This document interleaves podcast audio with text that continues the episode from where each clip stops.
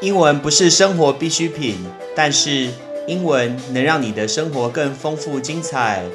Hello, ladies and gentlemen，我是 Patrick。五分钟五个单字，Patrick 跟你一起念单字。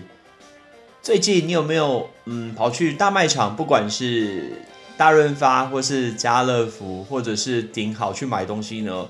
哇，因为上个礼拜。新冠肺炎的疫情的关系，好像确诊数人突然越来越多，所以大家好像很恐慌。OK，而且有一些人会接到一些消息说要记得囤货，结果呢，大家就前往了大卖场去囤货。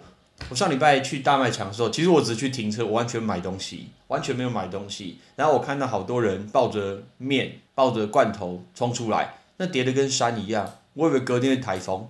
OK，还是发生什么事情？还是明天中原拜拜？就是说也太多吧，真的太夸张了。OK，这个东西可能是一个 panic，就是 P A N I C，panic 是一个恐慌。OK，以台湾的情况，台湾的一个状况，大家其实不太需要恐慌，做自己原本该做的就可以了。但因为讲到跟大卖场相关的东西，OK，不管今天我说是家乐福或者是大润发，大家去买东西的时候，我们想问大家，请问 market？跟 supermarket 那到底差别在哪里呀？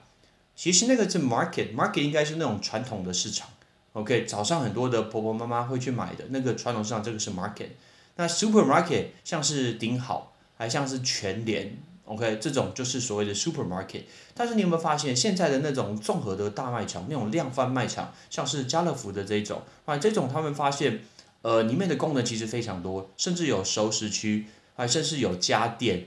OK，甚至有小朋友的游戏区，这种叫 hypermarket。我们来学这个字，H Y P E R M A R K E T，这个叫 hypermarket。hypermarket 是去年二零一九年台湾在希望说自己在买房子、租房子的时候，附近最想要、最想要有的一个东西。OK，跟很多公园啊、学校啊、健身房比起来，大家最想要 hypermarket，因为它的功能太多了。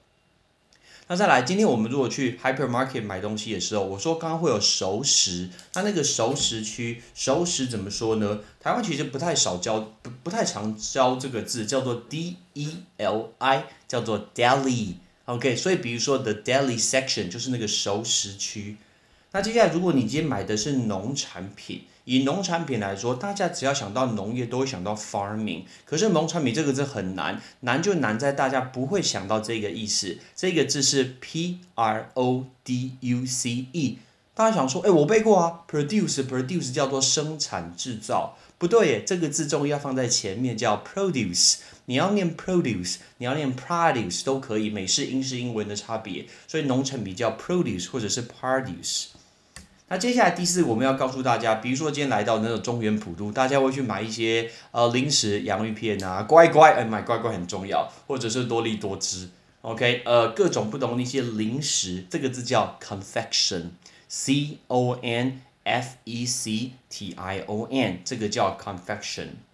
最后，最后，如果你今天买到一个东西非常的便宜，觉得说哇塞，真是物超所值诶，有够便宜的，你会用哪一个字呢？大家每次只要想要便宜，都说什么 very cheap。我们教大家一个字叫 b a r g a i n，这个叫 bargain，right bargain。所以如果说你买这个东西很便宜，就可以说 it's a bargain，it's a bargain，I just got a bargain。我今天买了一个超便宜的东西，OK。所以我们今天教大家量贩卖场、熟食店。